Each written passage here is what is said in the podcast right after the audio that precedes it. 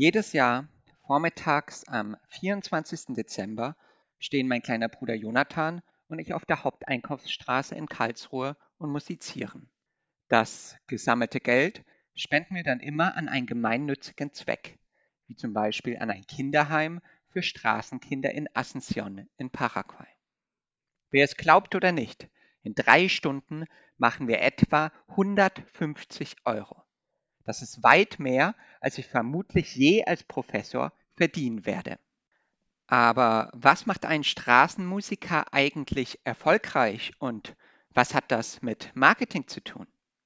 Das erfahren wir heute in diesem kurzen Marketing-Snack. Mein Name ist Samuel Stäbler.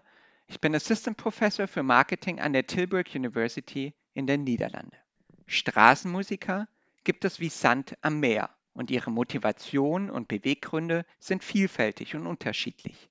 Während einige Straßenmusiker ausgebildete Experten sind, die ihre CDs verkaufen und auf ihre sozialen Netzwerke aufmerksam machen, spielen andere nur als Hobby. Viele bekannte Stars wie Ed Sheeran, The Passenger oder auch die Kelly Family haben Gigs auf der Straße gespielt, bevor sie ihren Durchbruch hatten. Sicherlich spielen einige Musiker auf der Straße, weil sie auf die Spenden als einzige Einkommensquelle angewiesen sind. Quellen im Internet deuten darauf hin, dass das Einkommen von Straßenmusikern zwischen einigen tausend Euro bis über hunderttausend Euro pro Jahr reichen kann. Wissenschaftliche Ergebnisse gibt es bis dato aber noch nicht.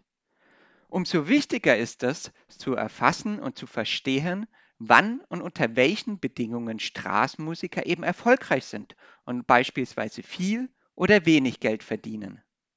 Zusammen mit einer ehemaligen Masterstudentin der Universität zu Köln, Kim Mierisch, bin ich der Frage nachgegangen, unter welchen Bedingungen Straßenmusiker erfolgreich sind. Dafür haben wir, insbesondere meine Co-Autorin Kim, in einem wirklich umfangreichen Forschungsprojekt drei Monate fast täglich Straßenmusiker in den Haupteinkaufsstraßen von Köln heimlich beobachtet und systematisch Erfolgskennzahlen über die Zeit erfasst. Die Ergebnisse dieses Projektes sind wirklich spannend und auch überraschend, weil sie teilweise dem widersprechen, was Musiker für vermeintlich wichtig empfunden haben. Weil es sich hier um ein Forschungsprojekt in Progress handelt, sind die Ergebnisse erst unter Vorbehalt zu betrachten. Dennoch geben sie schon einen ersten sehr, sehr guten Einblick in das Leben eines Straßenmusikers.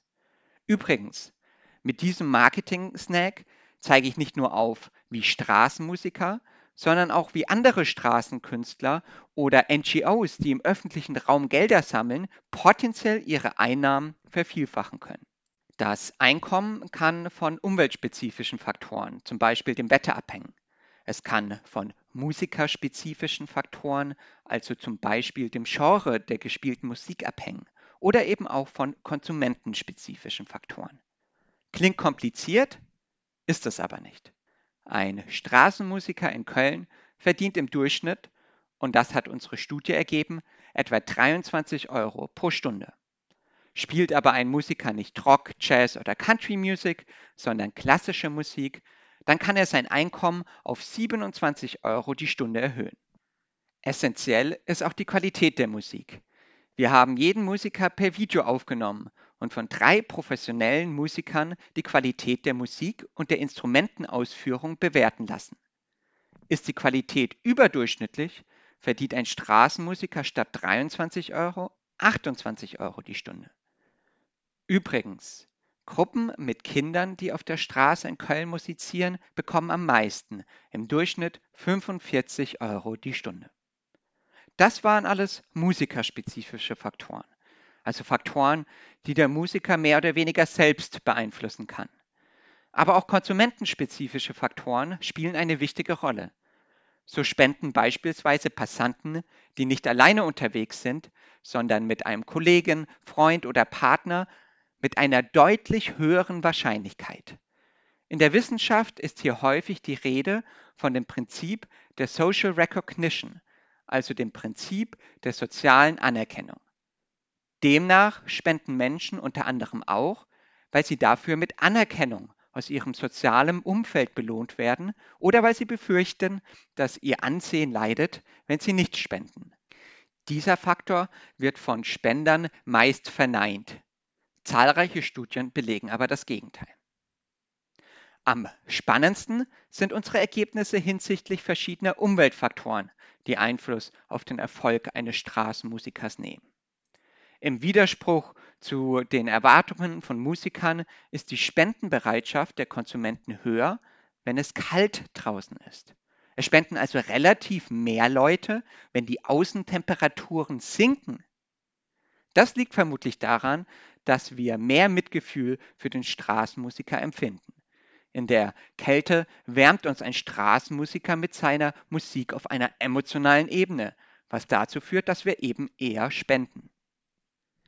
Aber nicht nur die Außentemperaturen sind entscheidend, sondern auch die Wochentage. Was denkt ihr? An welchem Wochentag verdient ein Straßenmusiker durchschnittlich am meisten? Ob ihr wirklich richtig liegt, seht ihr, wenn das Licht angeht oh, äh, äh, wir sind ja hier gar nicht beim TV-Sender Kika und bei 1, 2 oder 3. Anyways, die richtige Antwort ist jedenfalls sonntags. Sonntags verdient ein Straßenmusiker im Schnitt 35 Euro. In der Wissenschaft ist hier häufig von dem sogenannten Sunday-Effekt die Rede. Emotionen wie Einfühlungsvermögen, Mitgefühl und ein schlechtes Gewissen werden demnach an einem Sonntag verstärkt. Vermutlich, weil uns religiöse Werte wie Empathie und die Bereitschaft, der Gesellschaft etwas Gutes zu tun, an einem Sonntag präsenter sind. Apropos Gefühle. Ich hoffe, ich konnte euch mit diesem Marketing-Snack ein bisschen glücklicher machen und auch ein Stück weit bilden. Ich freue mich schon sehr auf das nächste Mal. Bleibt's gesund, euer Samuel.